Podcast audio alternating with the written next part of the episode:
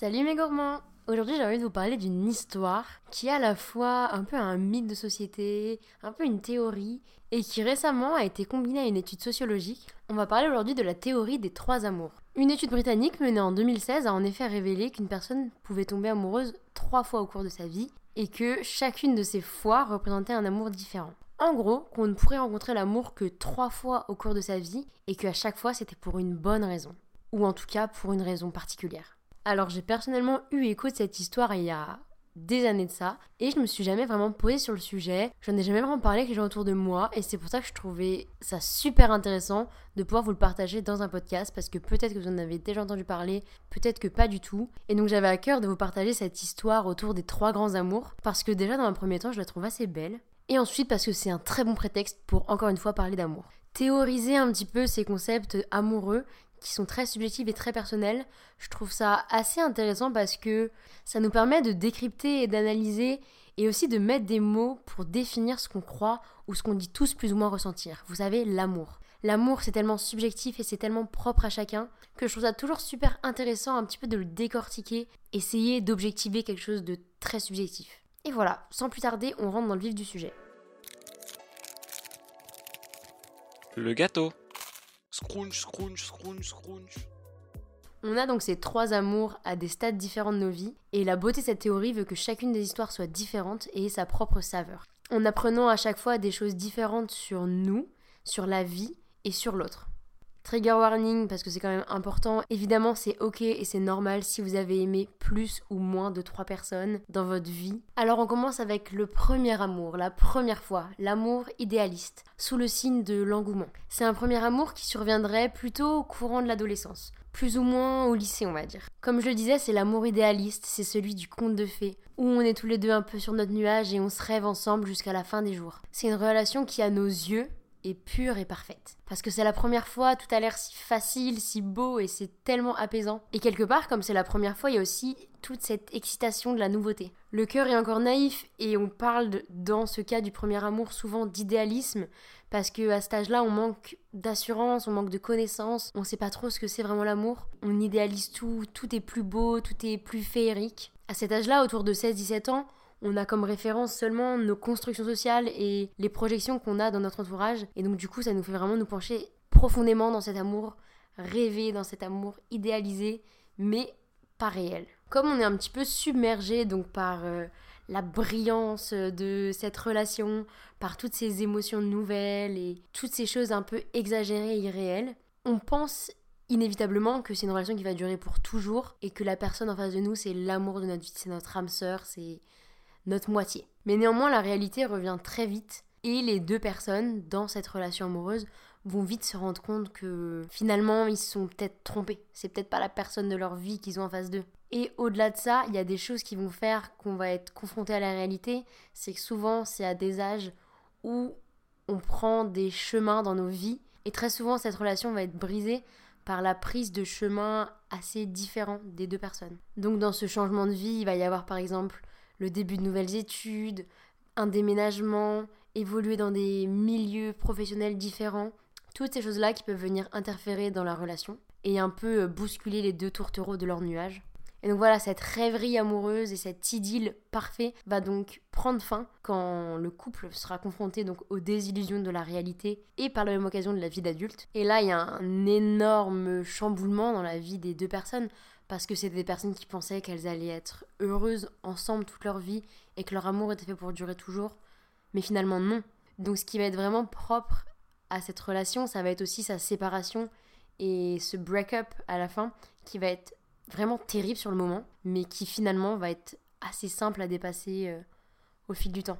Et même si cette étape de séparation va être très douloureuse pour euh, les deux personnes, elle est malgré tout nécessaire parce que parce qu'elle leur permet un petit peu de comprendre ce qui est la réalité, les imperfections de la vie et le fait que tout n'est pas toujours tout beau et tout rose. Donc globalement, ce qu'on pourra retenir de cette première relation, ça va être ce sentiment incroyable de tomber amoureux, les papillons dans le ventre, partager avec l'autre ses premiers échanges de tendresse, ses premiers regards, ses premiers moments amoureux, mais également réaliser la réalité de la vie et la dureté aussi de la séparation va être très importante et très formatrice concernant la gestion des émotions, la gestion des relations et un peu mieux comprendre le relief qu'il y a dans l'amour et dans les relations avec les autres.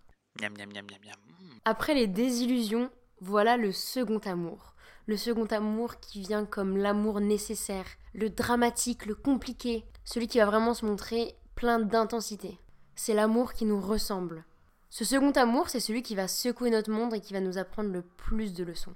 Il va agir quelque part comme un miroir. Le miroir de nos insécurités, de nos besoins et de nos désirs. C'est comme une sorte de montagne russe. Et c'est aussi ce point qui va pouvoir rendre ça difficile de sortir de cette relation. Mais avant de vouloir sortir de cette relation, on va rentrer dedans plus précisément et je vais vous donner d'autres éléments à ce sujet. C'est une relation dans laquelle il peut y avoir beaucoup de jalousie ou de la peur et parfois un manque de confiance. Comme je l'ai dit, c'est une relation qui va agir comme un miroir. Pour moi, ce qui est vraiment propre à ce second amour, ce, cet amour nécessaire, c'est qu'il va nous apprendre tellement de choses sur nous-mêmes et sur notre partenaire. Dans le sens où on va un peu mieux comprendre comment on est, comment on fonctionne, nos qualités, nos défauts et un peu nos mécanismes. Et on va aussi réussir à comprendre ce qu'on cherche chez quelqu'un. Et je pense que ça c'est quelque chose qui est vraiment primordial dans ce second amour et aussi dans les relations en général. Comme je le disais, ce second amour va donc nous apprendre ce qu'on veut chez un partenaire et ça nous permettra quelque part de mieux nous guider dans nos relations à venir. Là où la relation d'avant était assez lisse, assez homogène, assez nuageuse si je peux me permettre, cette relation va au contraire nous aider à donner du relief. Du relief sur ce qui est vraiment l'amour, sur ce qui on est vraiment nous en amour et sur qui est le partenaire en face. Cette relation nous permettra en quelque sorte de nous faire la main, même si le terme n'est pas le plus adéquat. Et je le disais juste avant, c'est parfois dur de sortir de cette relation parce qu'il va vraiment y avoir ce yo-yo, ces montagnes russes, cette volonté de faire en sorte que ça marche, même si c'est pas nécessairement fait pour marcher.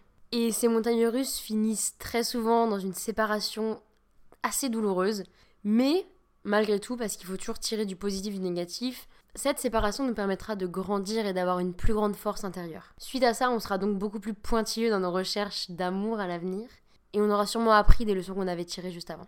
Et on mettra sûrement la barre un petit peu plus haute par rapport à notre relation précédente. Miam, miam, miam, miam, miam.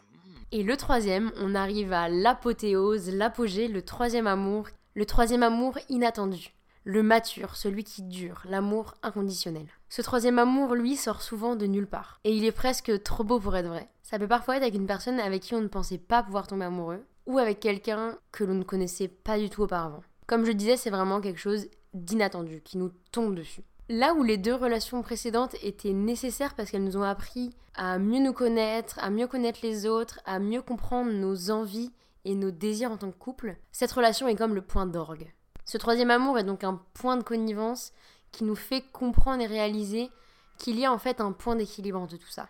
Un point d'équilibre qu'on a donc réussi à atteindre et qui nous permet une forme de sérénité. Après donc nos deux expériences précédentes, on est enfin prêt à aimer vraiment. Et il faut pas vouloir bâcler le travail. Les deux expériences précédentes, les deux premiers amours sont vraiment nécessaires. Parce que comme je le disais, elles sont assez formatrices, elles nous permettent d'apprendre sur nous, sur le monde, etc. Mais ce troisième amour est donc l'apothéose le moment de notre vie auquel on est vraiment prêt à avoir quelque chose d'équilibré, de bon pour nous et de fructueux. C'est précisément au moment où on sait qu'on est bien avec soi-même, que l'on sait vivre seul et que l'on aime vivre seul, que l'on est capable donc d'aimer une autre personne entièrement. Et c'est assez curieux de se dire que finalement c'est au moment où on est le plus apte à vivre et à passer du temps seul et le plus en adéquation avec nous-mêmes que bah on rencontre quelqu'un finalement. Et ce qu'il y a de beau dans ce troisième amour, c'est que l'on est prêt à aimer une personne pour ce qu'elle est entièrement. Parce que nous-mêmes, on s'aime dans notre globalité. Un point majeur propre à cette relation, ça va vraiment être ces sentiments de compréhension et de complicité qui vont faire que cette relation sera plus forte que celle que l'on a vécue auparavant.